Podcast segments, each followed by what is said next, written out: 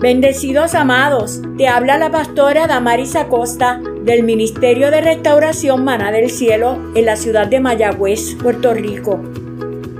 Queremos compartir contigo las enseñanzas de la Escuela de Formación Ministerial de nuestra casa. Esperamos que esta palabra bendiga tu vida. Te animo a que te sumerjas en el estudio de la palabra. Vamos juntos adelante en el Señor. Dios les bendiga.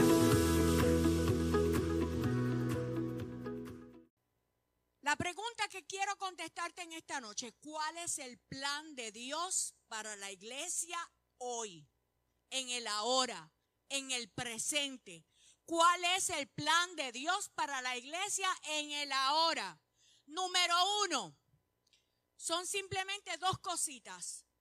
La primera, se levantará la voz profética con la unción como la de Juan el Bautista para preparar el camino para la venida del Mesías. Tú y yo somos parte de ese llamado. La unción Dios la está poniendo sobre la iglesia, sobre cada uno de nosotros, para que nosotros preparemos el camino para la venida del Mesías. Esa unción que fluyó sobre la vida de Juan el Bautista estará reposándose y está reposándose con una voz profética en cada uno de nosotros porque la venida del Señor está a las puertas. Todos nosotros, espero que así sea, todos nosotros estamos esperando esa segunda venida del Mesías. ¿Cuántos lo saben? Lo saben por la palabra, lo hemos escuchado antes de tantos predicadores que han anunciado, Cristo viene pronto, Cristo viene ya, Cristo está a las puertas. Hay una segunda venida del Mesías anunciada. Y nosotros, escuche bien, tú y yo eres el que Dios ha escogido para preparar el camino, anunciar, como anunció Juan el Bautismo, el evangelio del arrepentimiento y de la conversión. No hay tiempo para perder. Es tiempo de arrepentimiento y tiempo de conversión. ¿Qué significa eso? Que tiene que haber arrepentimiento, pero inmediatamente tiene que haber una transformación en la vida. Ya no nos podemos quedar esperando ya a ver que cuánto tiempo me tomará. No, eso tiene que ocurrir ahora. Eso tiene que ocurrir en el momento en que la persona reconozca su vida de pecado, su necesidad de un Salvador, para que venga entonces esa conversión a su vida y comience a enderezar su camino. No podemos estar quietos. Tenemos que estar despiertos y ser violentos en el espíritu para arrebatar el reino de los cielos. El llamado que tiene que estar en nuestra boca es forzarlos a entrar. Hay que ser violentos en el mensaje que nosotros llevamos. Tenemos que llevar este mensaje del Evangelio. El tiempo está acortado. Es tiempo de arrepentimiento y de conversión. ¿Cuál es el plan de, la el plan de Dios para la iglesia hoy? Número dos escuchar atentamente lo que Dios está hablando y obedecerle para poder presentarnos sin arrugas, limpios y sin manchas. Porque si nosotros estamos anunciando un tiempo de arrepentimiento y conversión para el pecador, ¿cuánto más no exigirá Dios? ¿De quién? De nosotros. Dios va a exigir de nosotros, la iglesia, que nosotros vivamos obedeciendo su palabra para que nosotros nos podamos presentar ante Él sin mancha y sin arrugas, porque ¿cuándo será la venida del Mesías? Como ladrón en la noche, como un abrir y cerrar de ojos. Entonces, ¿cuándo es que tenemos que estar listos? En cualquier momento puede acontecer. Por lo tanto, tenemos que estar listos, preparados. Allí están los versículos, lo que les decía del plan de Dios para la iglesia. Lo primero, les puse eh, Isaías 40 y ahora les puse segunda de Pedro 3, los versículos del 10 al 14. Es un llamado a revisar nuestras vidas porque estaremos siendo guardados en medio de los tiempos para ser llevados al cumplimiento de todo lo que Dios ha prometido a sus hijos. Escucho bien. Seremos guardados en medio de los tiempos. ¿En medio de qué tiempos? El que sea. No importa lo que ocurra, en medio de los tiempos estaremos siendo guardados. Estaremos viviendo tiempos difíciles. Estaremos viviendo tiempos en los que la iglesia va a ser estremecida. ¿Qué ocurrió en aquel momento de aquella primera venida de Jesús? Jesús estuvo con ellos preparando a los discípulos, pero llegó el momento en que Jesús partió, pero los dejó solos. No los dejó solos, Él los dejó con un consolador. Él los dejó acompañados. ¿Y que les dijo? He aquí, estaré con vosotros hasta el fin, hasta el fin de todo, hasta el fin del mundo, hasta el fin de los tiempos. He aquí, yo estaré con vosotros. Y si Dios es fiel, Él lo cumplirá. Él estará con nosotros. No importa el tiempo que nosotros tengamos que vivir. Así que el Señor nos está diciendo que esta generación que Dios está levantando, que Dios ha escogido, que Dios ha separado, que Dios te ha llamado, que Dios te ha insertado en su agenda, que tu nombre allí está escrito, que tú estás viviendo este tiempo, que podrás contar más adelante, que puedes contarle a tus generaciones, que quizás no estás entendiendo lo que está ocurriendo, pero tú tienes que tener la certeza, la seguridad de que Dios te llamó, de que fue Dios quien te escogió, de que fue Dios quien te separó, que en medio de los tiempos de los cuales tú vivías, en las circunstancias de tu vida, Dios te miró, Dios tuvo de ti misericordia. Dios puso su gracia, su amor. Él te señaló, Él te separó. Porque Él dijo, he aquí, yo cuento contigo. ¿Conocí a Dios quienes éramos? Sí, pero he aquí, Dios está con nosotros. Esta es una, una, una generación que no teme, que está llena del fuego y del poder de Dios.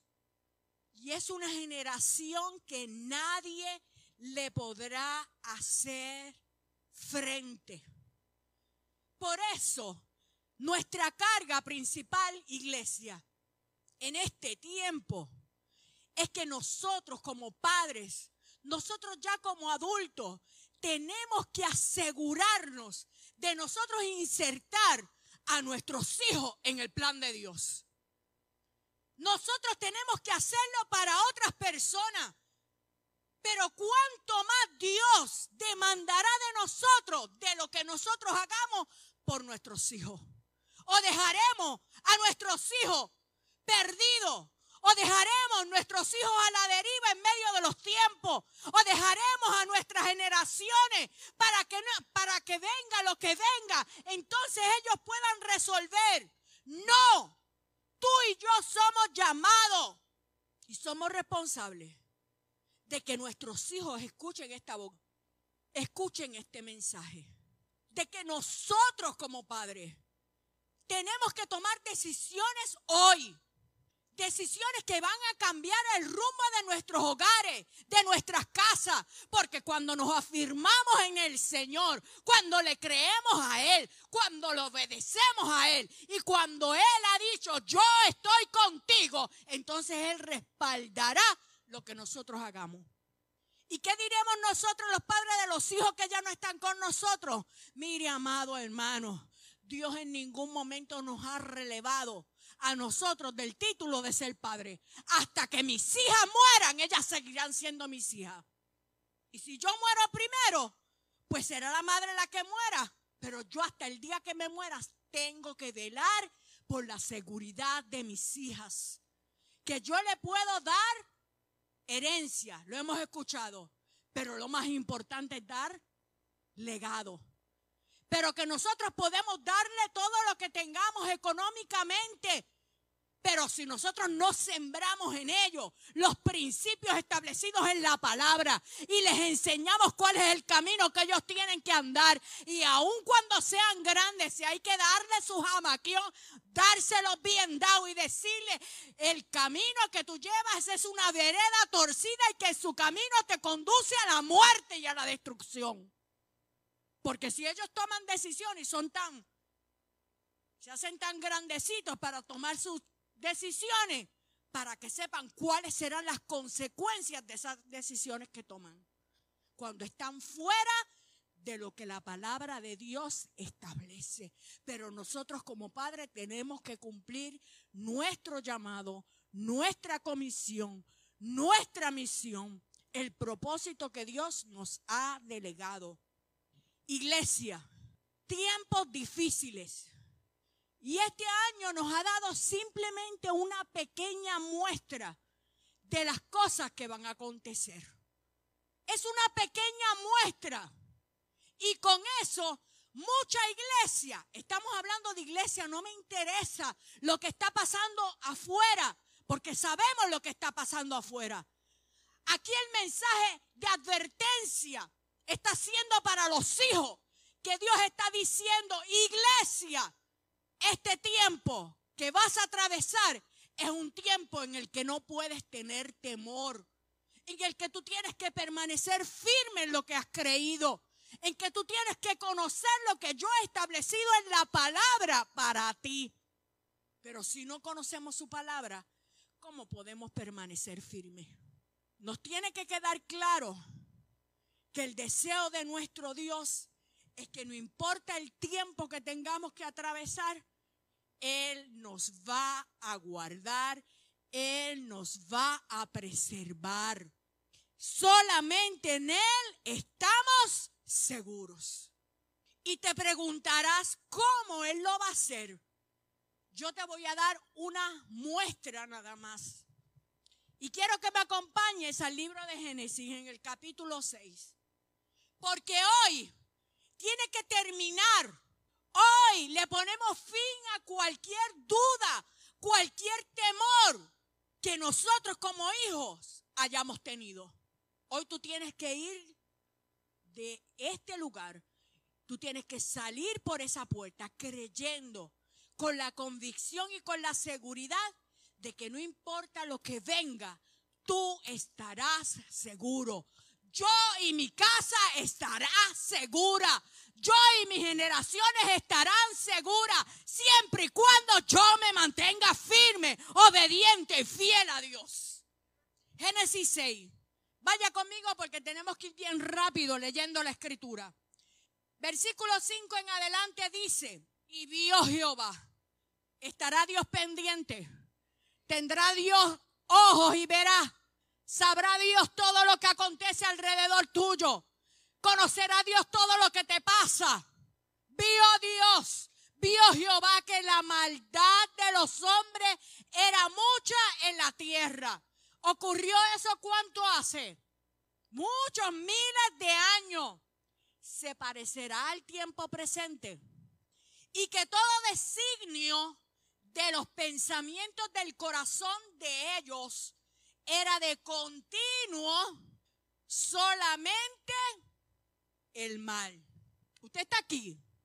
¿Está leyendo Génesis o está leyendo el periódico de hoy? Dice la escritura. Y se arrepintió Jehová.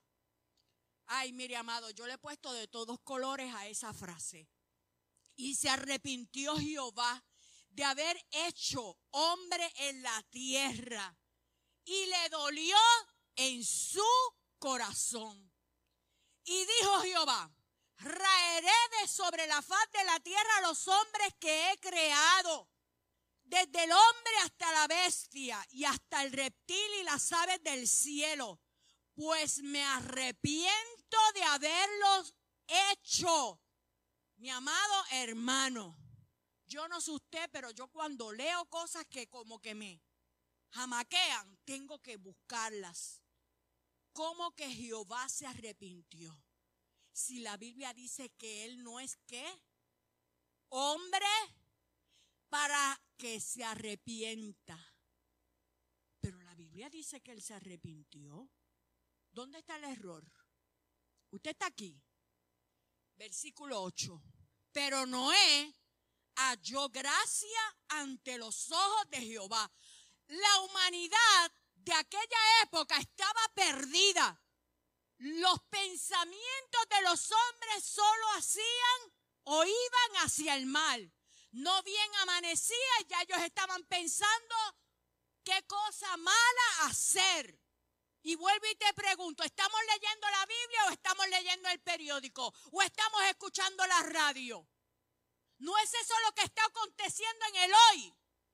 Que tenemos temor de que nuestros hijos salgan, de que tenemos temor de que nuestros hijos vayan a la escuela, de que tenemos temor de saber a qué sitio nos metemos, dónde dejamos el carro, dónde tenemos nuestras cosas, si nuestras casas están bien guardadas, si tenemos rejas, si cerramos bien las puertas, las ventanas. Si llevamos la cartera ahí a majá casi, nos ponemos soga con la cartera, donde quiera que vamos, estamos vigilantes de un lado para otro. Cuando tú menos te lo imaginas, ya no hay un lugar en el que tú puedas decir estoy seguro. Porque hay gente que ha muerto dentro de su casa porque hay alguien que hizo una de esas cosas de tiros al aire y la bala entró a tu casa. Víctimas de accidente de gente que sale irresponsable con lo que está sucediendo en la pandemia. Nos cuidamos. Pero ¿qué hay de los demás? ¿Qué es lo que vemos? ¿Qué es lo que escuchamos? ¿Usted está acá? ¿Estamos en el Génesis o estamos donde? Estamos en el presente, estamos en la eternidad de Dios, estamos en lo que Dios ha visto que ocurre en los ciclos de la humanidad.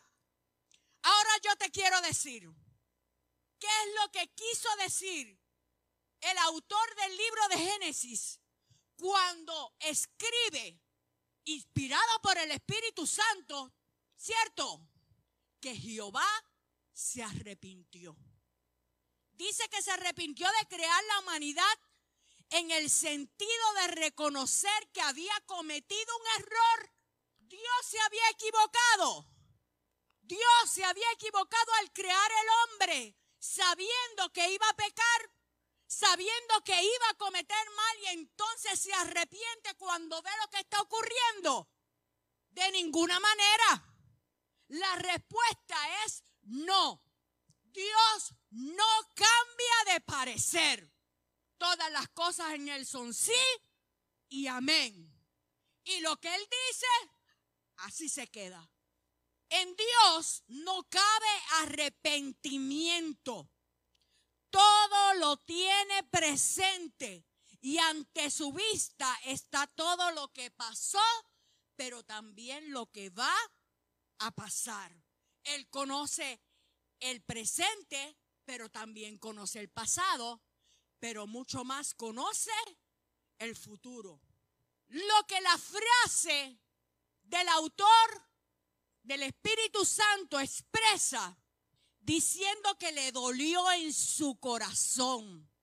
Expresa el, la gran tristeza, el profundo dolor de Dios por lo que la gente busca, por lo que la gente decide. El mismo sentimiento de un padre ante un hijo cuando es rebelde, cuando falla, cuando comete errores, cuando elige seguir el camino del pecado y la muerte en lugar de aceptar tener una relación con Dios. A eso es lo que está diciendo la escritura.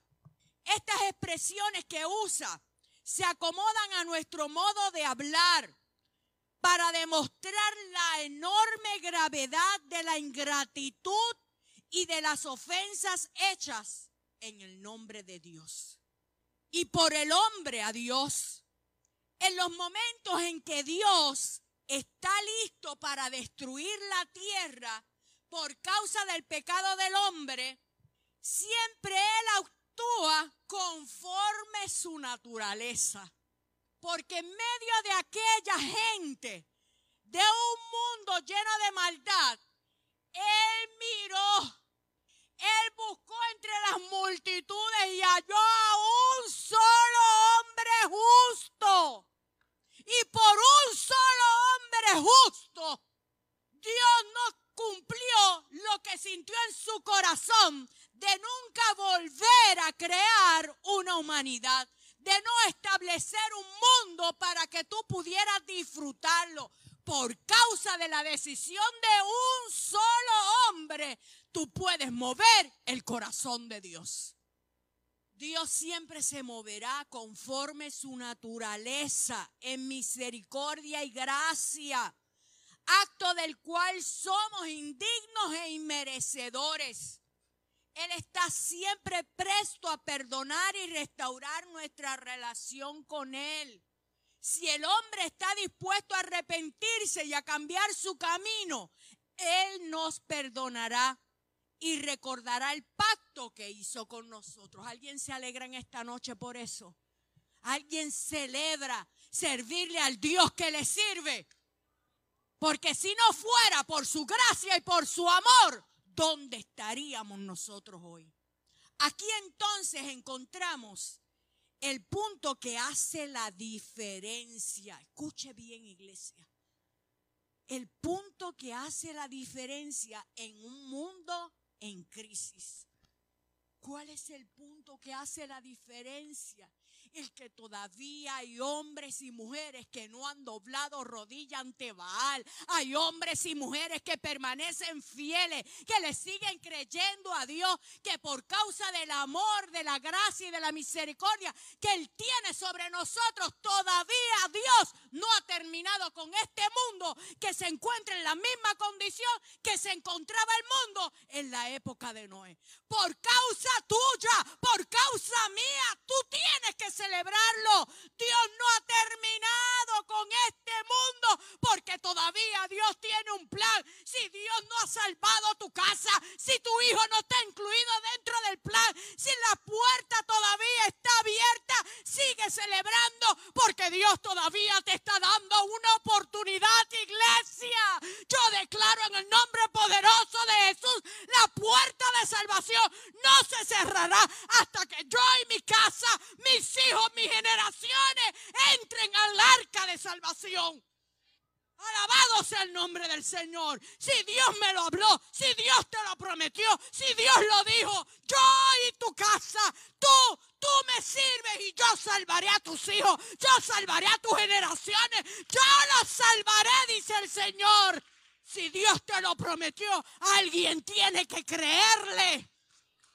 Aun cuando estemos lejos ser perfecto, tú y yo podemos seguir el ejemplo de Noé y agradar a Dios en medio del pecado que nos rodea. Iglesia, tú tienes que entender este tiempo. Hay un plan bien estratégico y muy definido que Dios ha trazado para este hoy que tú y yo vivimos. No podemos estar con paños tibios. Hay iglesias enormes donde se predica del amor, de la gracia, de la misericordia. Qué bueno. Es bueno escuchar ese mensaje. Pero en el tiempo difícil, ese mensaje de amor no será el que te sostendrá. Porque cuando tú no tengas el privilegio de poder buscar un libro, de poder tener a alguien que te predique, de tener a alguien que te hable la palabra, tú tendrás que alimentarte del propio alimento que has consumido. Tú tienes que poder sacar del pozo, tú tienes que abrir tu corazón para que las letras que allí estén escritas se conviertan en el libro que te guiará cada paso que tú des y alumbren el camino por el cual vas. Tiempos difíciles. La muestrecita, amados en medio del tiempo difícil y de las crisis, del mundo de pecado que nos rodea, que nos asombramos de las cosas que escuchamos y a veces ni siquiera las conocemos todas. De todo lo que está ocurriendo en nuestra humanidad. De todo lo que está ahí tocando a la puerta de tu casa para dañar a tus hijos. Para lastimarlos, para contaminarlos, para engañarlos, para arrestarlos, para cautivarlos, para sacarlos del plan que Dios ha diseñado para ellos. Este mundo está diseñado, este tiempo está diseñado para dañar el plan y propósito para tu casa y para tus hijos. Porque no hay nada, mire amado, usted me puede decir que usted es fuerte, que usted es firme, que usted busca al Señor, que usted se cree el más más, hasta que no te toquen un hijo. Que el diablo se meta conmigo porque yo me voy cara a cara. Pero cuando mis hijos, hermano, es que se te el mundo. Es como si te se te abriera la tierra en dos cantos y tú no sabes dónde estar porque tú quieres abrazar a tus hijos con amor y con misericordia y no sabes si seguirle predicando la palabra porque, ay Dios mío, es que si le sigo predicando que si esta cantaleta que se van a alejar más, empiezan esos temores a llegar a tu corazón y a tu vida. Entonces tú no te mantienes firme en lo que Dios te dijo porque tú quieres entonces agradar más a tus hijos y ser llevadero con ellos y que no se enojen contigo o que hasta no se vayan de la casa. No, no, no, no, no. En la palabra de Dios que Dios está hablando en este tiempo a la iglesia es una alerta. Y tenemos que estar claros. Dios se movió en misericordia, conforme su naturaleza, y proveyó un medio de salvación. La Biblia en ningún momento me dice que ni siquiera la mujer de Noé le servía al Señor. ¿A quién miró Dios? A Noé. Pero la Biblia dice que entró Noé, la mujer, entraron sus hijos y las mujeres de sus hijos. Yo no sé con cuánta cosa encima vengan. Yo lo que me quiero asegurar es de que se metan en el arca. ¿Alguien me está escuchando en esta noche? Yo no sé cómo vengan. Si Dios metió su mano por mí dentro del fango, yo los traigo hasta enfangados, pero me aseguro de que entren. Dios proveyó medio de salvación por causa de Noé. ¿Alguien me escucha? Fue por causa de Noé. Fue por causa de un hombre justo. Uno solo. Entonces tú y Arlene, yo, mira, ya somos dos. Ah, vamos a juntar a Doña Ana, vamos a juntar a Bianca, vamos a juntar aquí a Jessica. Ahora, ¿cuántos somos? La Biblia dice si dos o más estamos juntos. Está Dios con nosotros entonces somos más fuertes. La iglesia ahora es más fuerte. Pero tenemos que conocer las verdades y los principios establecidos en la escritura. Aleluya. Porque no estuvo en medio de esa generación perversa, pero Dios lo guardó en medio del diluvio a él y a su familia. Y las mismas aguas que ahogaron a los pervertidos ¿Sabe lo que pasó? Fueron las mismas aguas que levantaron el arca para salvación. Que será un Dios bueno el que le servimos. Es un Dios grande y maravilloso. Mire, amado, Éxodo capítulo 11. Allí están los versículos, usted los busca con calma, los lee, le hace todos los capítulos todo eso completo. Yo les estoy separando solo versículos para poderles traer la palabra de una manera rápida en esta noche. Cuando Dios le dijo a Moisés que el pueblo se encerrara, que no saliera, porque había una orden del Señor que vendría una visitación del ángel de la muerte que iba a matar a los primogénitos. ¿Contra quién viene el ataque del enemigo? Les dije, el ataque de este tiempo fuerte viene contra tus hijos, viene contra mis hijos, viene contra tu casa. Dios lo hizo para hacer que el corazón del faraón dejara ir al pueblo. Cuando Dios da una orden, usted tiene, no tiene por qué tener una super mega fe. Usted no tiene por qué estar buscando tantas explicaciones.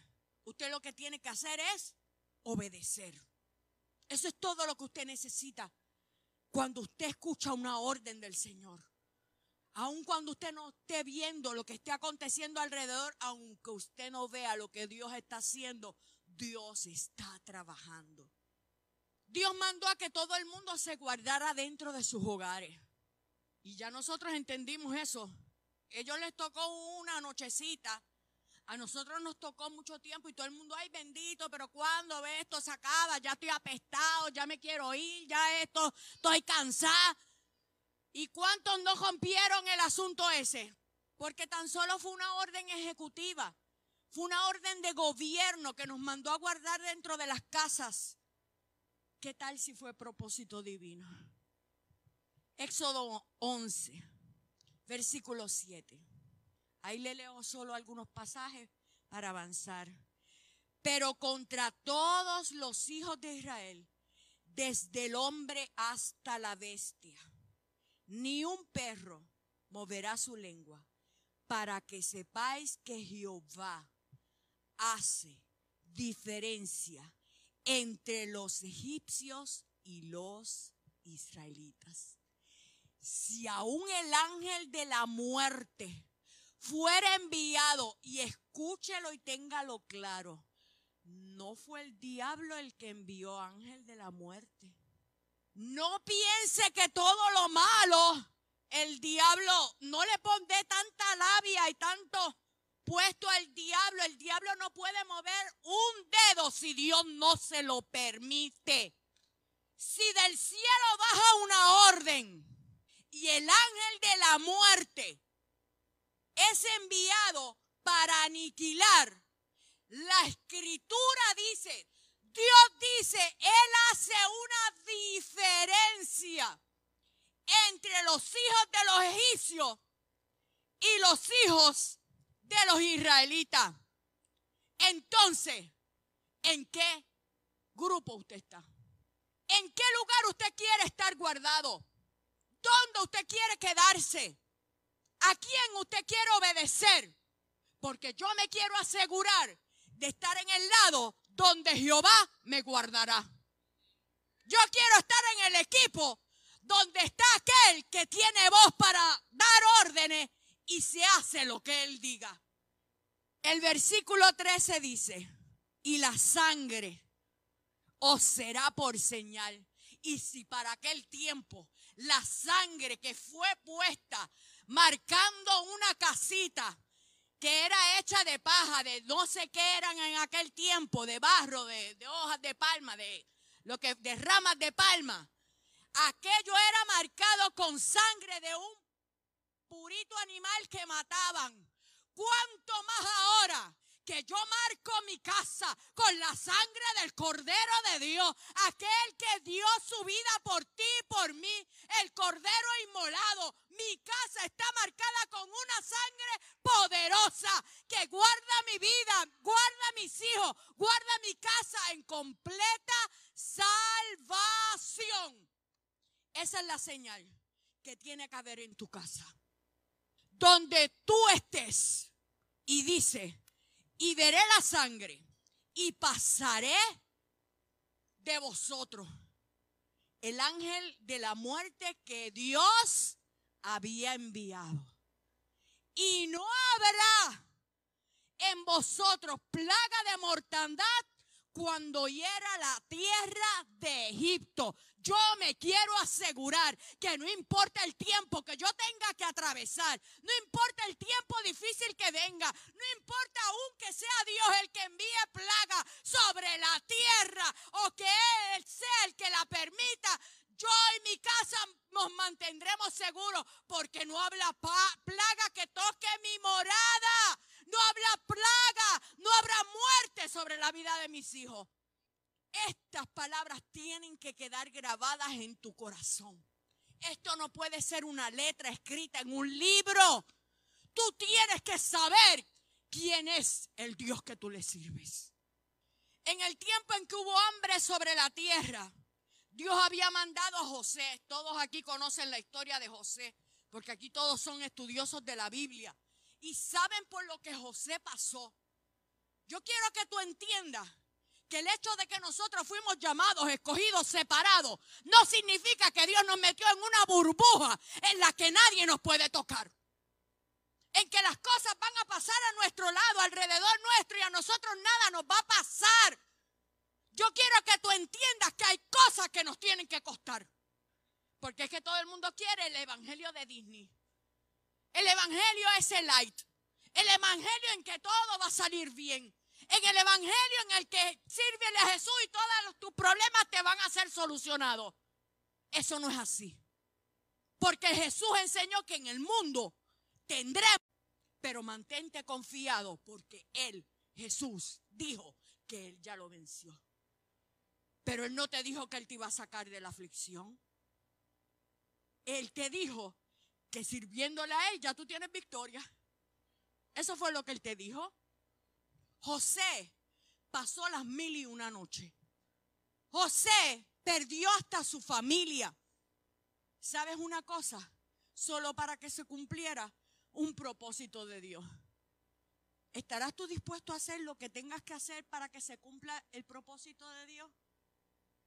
Que mucho le cuestionamos a Dios cuando nos pasan cosas.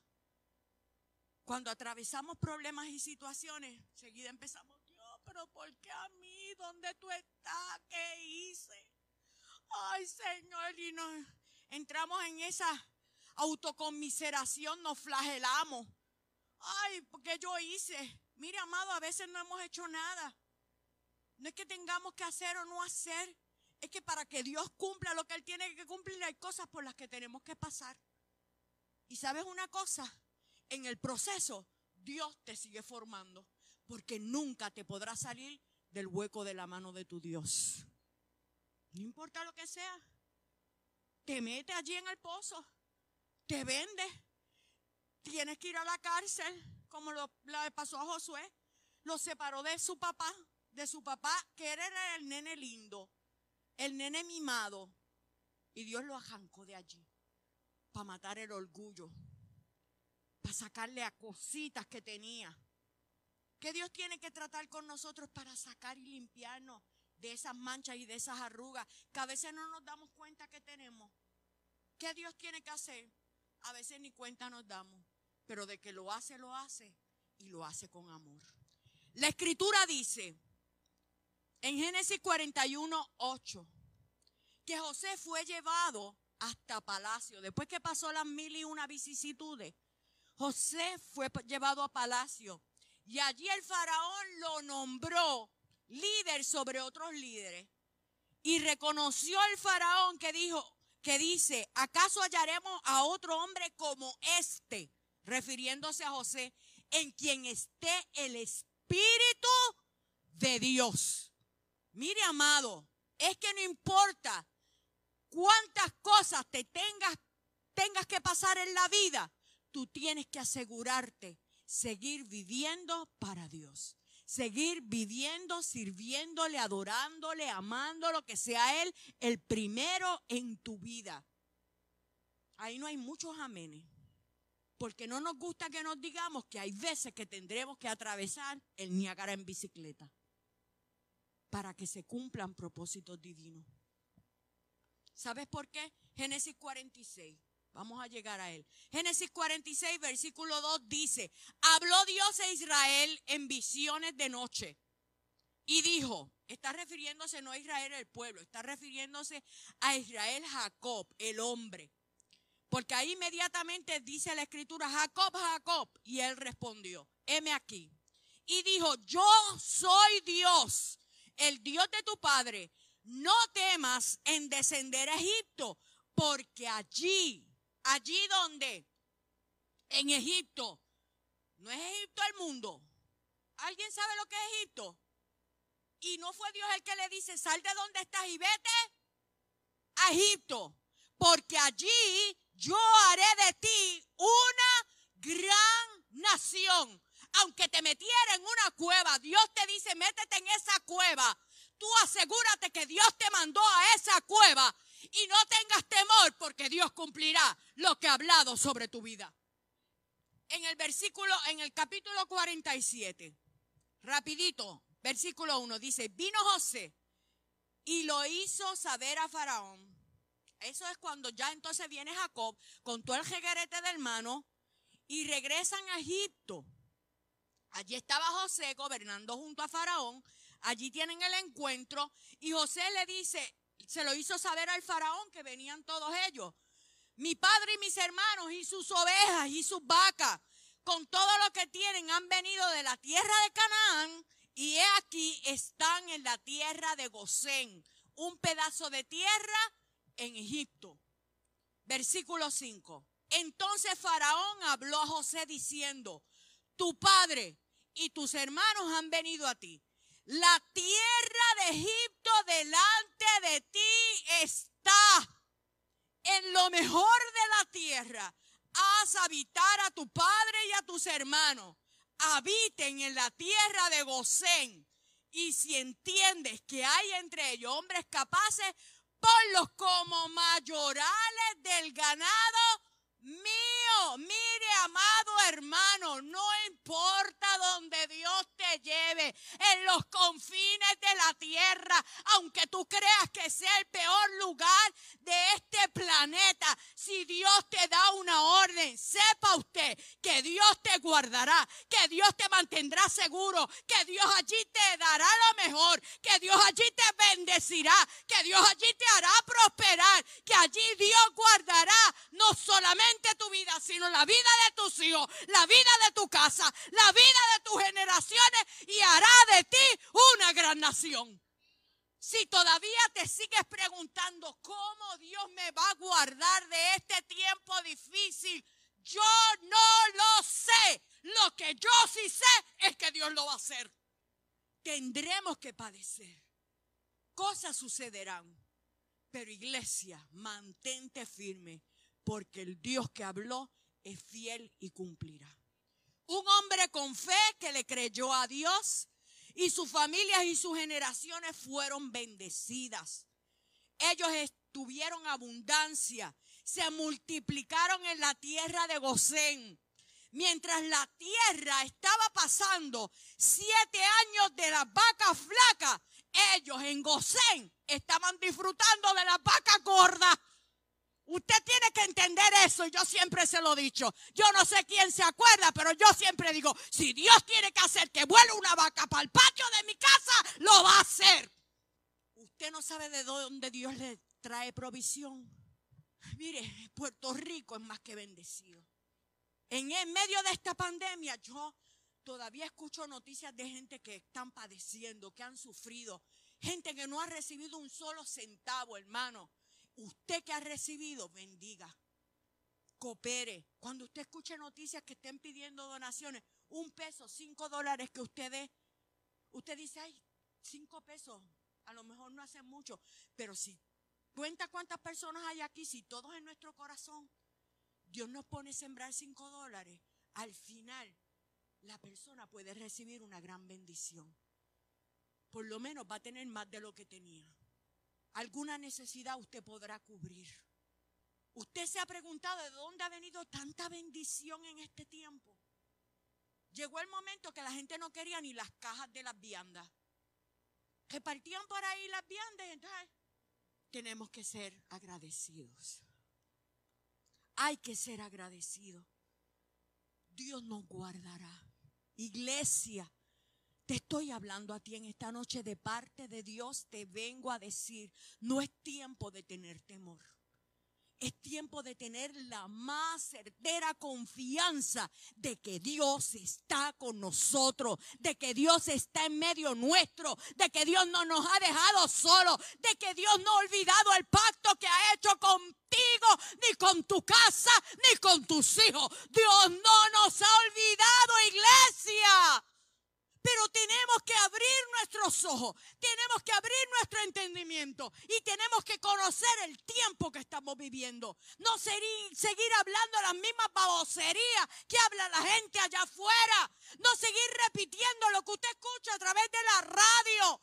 La gente puede estar padeciendo, sí, eso es cierto. Probablemente tú también has tenido que padecer en medio de todo esto, pero por tu boca lo que tiene que salir es palabra de fe, palabra de confianza, la certeza y la seguridad de que no importa lo que acontezca, Dios te guardará.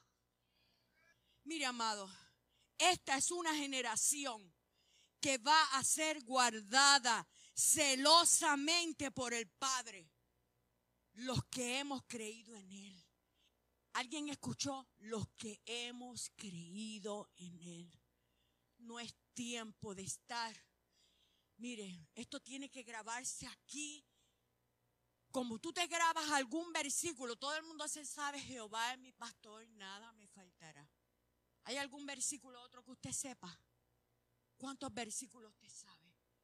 Ponte a buscar esos versículos que le dan inyección a tu fe, que te dan seguridad y certeza de que lo que Dios allí escribió, que inspiró por el Espíritu Santo, que quedara escrito en la Biblia que tú cargas o en tu celular, el día que no haya luz, el día que no tengas una Biblia, eso tiene que estar grabado en tu corazón para que salga de tu boca, porque de la abundancia de tu corazón será que tú puedas hablar el día que falte todo. Que te quede bien claro que las cosas no acontecen por acontecer. Si Dios antes anunció por boca de los profetas lo que iba a ser, hoy Dios lo vuelve a repetir. La voz profética no se ha callado.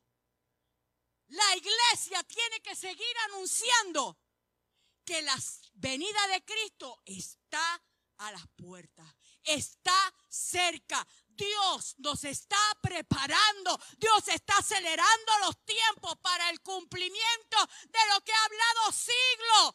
Y a ti y a mí nos ha dado el privilegio de poderlo vivir. Así que Dios no nos toma desprevenidos, nos avisa, nos previene para guardarnos.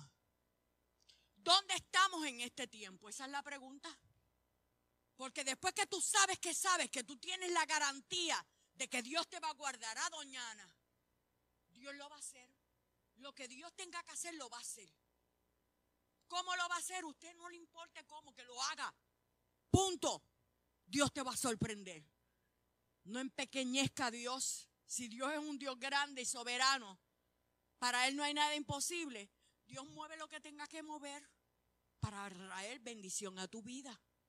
La pregunta que nos queda, iglesia, luego de saber todas estas cosas, es dónde nosotros estamos parados. El hoy nuestro de la iglesia, ¿dónde está?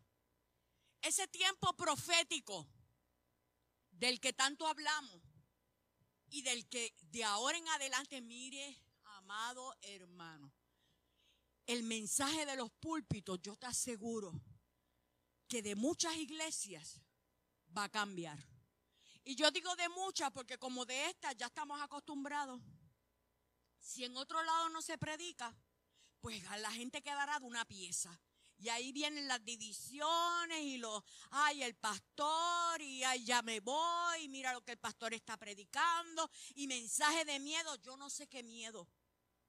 Porque del Génesis al Apocalipsis, hasta el libro de la concordancia y de los mapas, todo lo que yo leo es palabra de esperanza y de vida para mí. Es una palabra que me aumenta, que me hace crecer, que me hace madurar y que me hace sentirme plena y segura de que únicamente en Dios yo podré tener eh, vida y vida en abundancia. Y no solamente esta vida pequeñita y llena de tantas aflicciones, sino que yo estoy en la expectativa de poder festejar una vida en la eternidad.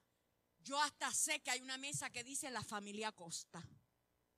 Y cuando yo entré allí a buscar, usted sabe, usted entra a los festejos, ¿dónde están esos tickets que dicen las mesas? Mesas reservadas para no sé quién y para no sé cuál. Yo también, ¿por qué? ¿Por qué si lo hacen aquí? Imagínense cómo estará la mesa mía allá arriba en el cielo. Sueñe la suya. ¿Cuántos se llevaron los, ¿cómo se llaman? Los adornitos de mesa de eso. Esos que ponen aquí, imagínense los que están allá en el cielo. Las flores más exóticas, más olorosas, los mejores manjares. Mire, amado, aquellos manteles de oro, sillas de oro, todo es de oro. Y tiene el ticket que dice el nombre de mi familia. Sueñe y vive en la expectativa de que eso le pertenece a usted.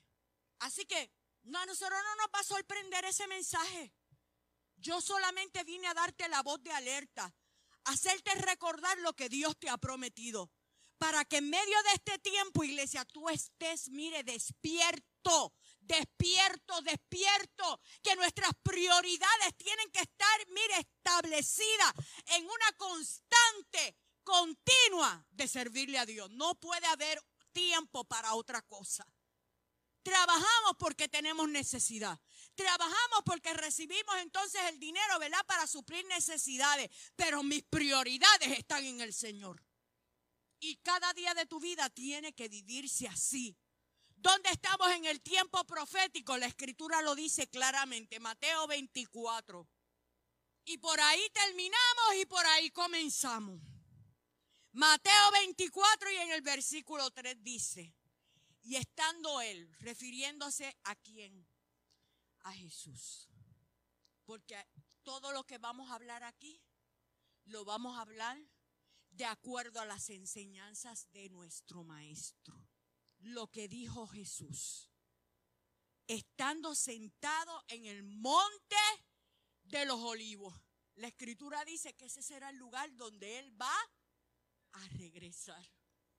Y justo desde ese lugar está dando el mensaje de despedida. ¿Alguien me escuchó? Abra sus oídos. Estemos alertas. Dice Jesús a sus discípulos que le acercaron aparte y le dijeron, oye, ven acá, dinos, ¿cuándo serán estas cosas? ¿Y qué señal habrá de tu venida ¿De cuál venida? Pues de la primera no sería porque lo tenían allí delante, ¿verdad? ¿Cuál señal habrá, de tu venida y del fin del siglo? Pregunta. Entonces Jesús, me lo imagino bien calmado, con el vientito en el monte, les dice, mirad que nadie os engañe. ¿Se preocupó Jesús por darle mucha explicación? ¿Qué les dijo? Manténganse firmes en lo que han escuchado de mi boca hasta este momento. No permitas que te vengan a engañar.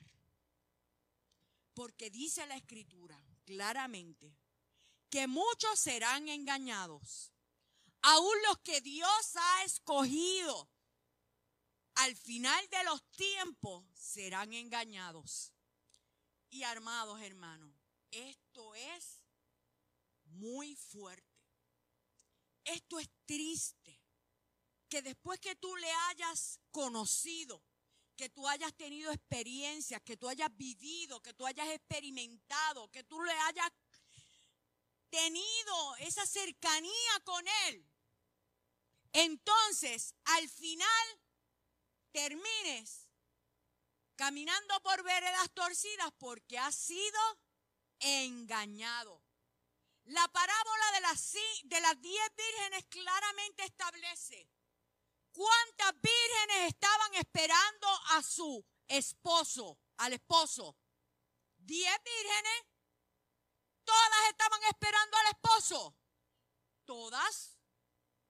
¿Cuántas pudieron irse con él? ¿Qué pasó con las otras cinco? ¿No estaban preparadas? ¿Estuvieron esperando? Sí. ¿Habrían trabajado para esa boda? Sí. ¿Tendrían atuendo? ¿Tenían lámpara? Sí, que al final, ¿qué pasó? Se les acabó el aceite. Pero tenían, si se le acabó el aceite, ¿por qué? tenían las lámparas para llenarlas con el aceite. Ellas estaban esperando al esposo. Está hablando de la iglesia, amado. La Biblia dice, uno será dejado y otro será quitado. La, la, palabra de Dios nos advierte, en el último tiempo muchos serán engañados y no está hablando del mundo, está hablando de nosotros. Está hablando de los que estamos esperando. Está hablando de los que fuimos escogidos. Está hablando de los que fuimos separados. Está hablando de los que estamos esperando por Él. Pero que se nos va agotando el aceite y aún habiendo hecho muchas cosas, al final, ¿qué pasó? No nos preparamos lo suficiente como para poder tener el repuesto y volver a llenar nuestras lámparas para seguir siendo luz en medio de las tinieblas. Esto es muy duro, que después que Jesús se te haya revelado a tu vida y que tú camines en la verdad de Dios, nos dejemos confundir. Y por eso es que hemos hecho este llamado tan insistente a la iglesia. Porque la iglesia tiene que estar lista y preparada en este tiempo. Colosenses 2, vamos rapidito y con esto terminamos. Nos vamos rápido. Colosenses 2, versículo 8, dice la escritura. Mirad que nadie os engañe por medio de filosofías y huecas sutilezas, según las tradiciones de los hombres. ¿Cuál va a ser el engaño? Filosofías, huecas sutilezas, tradiciones de los hombres conforme a los rudimentos del mundo y no según Cristo, porque en Él habita corporalmente toda la plenitud de la deidad y vosotros estáis completos en Él, que es la cabeza de todo principado y potestad. Jesucristo me basta. No necesitamos nadie. No necesitamos a nadie más. En Él lo tenemos todo. Pero este mundo y la iglesia, sobre todo la iglesia, la advertencia es para la iglesia. Está siendo engañada con sutilezas, mensajes filosóficos, la blandenguería del, evangelio este quick, del evangelio este del amor y de la misericordia. Que le servimos a un Dios de amor, amados, sí. Pero es un Dios muy celoso con su pueblo. Es un Dios que demanda de su pueblo. Es un Dios que obra grandezas, hace maravillas, obra imposibles para nuestras vidas, pero exige, exige de nosotros. Esto de que Cristo lo pagó por nosotros, la salvación, pero el mantenernos firmes, firmes, nos toca a nosotros a cada uno de nosotros nos toca permanecer firme. Hay una advertencia que se nos está haciendo a no ser arrastrados de la verdad y llevados a la esclavitud del error. Que no seamos esclavizados por medio de sutilezas y filosofías huecas que son atractivas y engañosas. Mire, y usted no se imagina de qué voces usted va a estar escuchando ese tipo de sutileza. Porque hay una de predicadores que han alcanzado una fama enorme. Usted entra a YouTube y hay muchos nombres de predicadores con mensajes hermosos. Y son a miles de personas que están engañando. Miles, por no decir millones, porque el YouTube no tiene límite. Miles porque se congregan. Pero son millones de personas que tienen acceso a escuchar esas prédicas y la gente las escucha y la iglesia las busca. Y probablemente son los YouTube que ustedes quieren allí de darle like. Usted tiene que, mire, pulir sus oídos, abrir sus ojos, pasar lo que usted escucha por el discernimiento de la palabra de Dios. Si lo que se predica no está de acuerdo a lo que la palabra de Dios dice, deséchelo. Así se llame fulano y más cual. No es que usted tenga que estar escuchando todo el tiempo a la pastora Damari. Yo siempre lo he dicho, si todo el mundo... Bueno, la iglesia no se llena precisamente por eso. No me preocupa, porque yo sé a quién yo le rindo cuenta. Yo tengo eh, un jefe y ese jefe es el que me paga. A él nada más le rindo cuenta.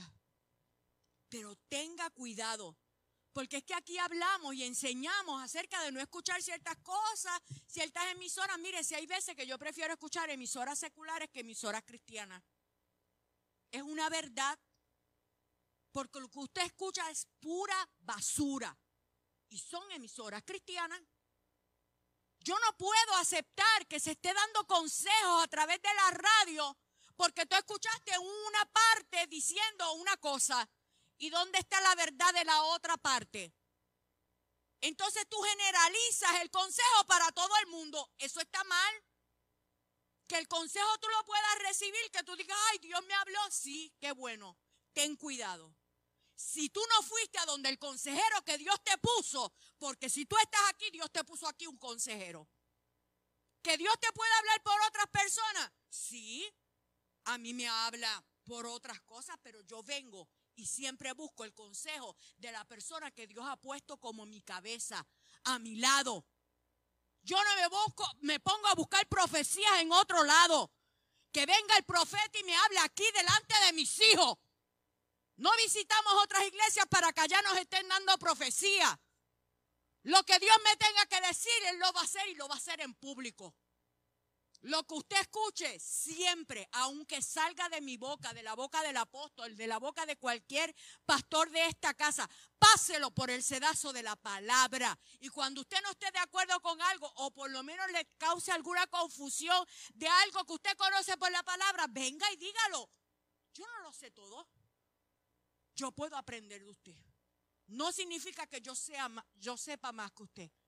Dios me puso a, mí aquí con una función pero no significa que yo soy más grande y más sabionda y me lo sé todo.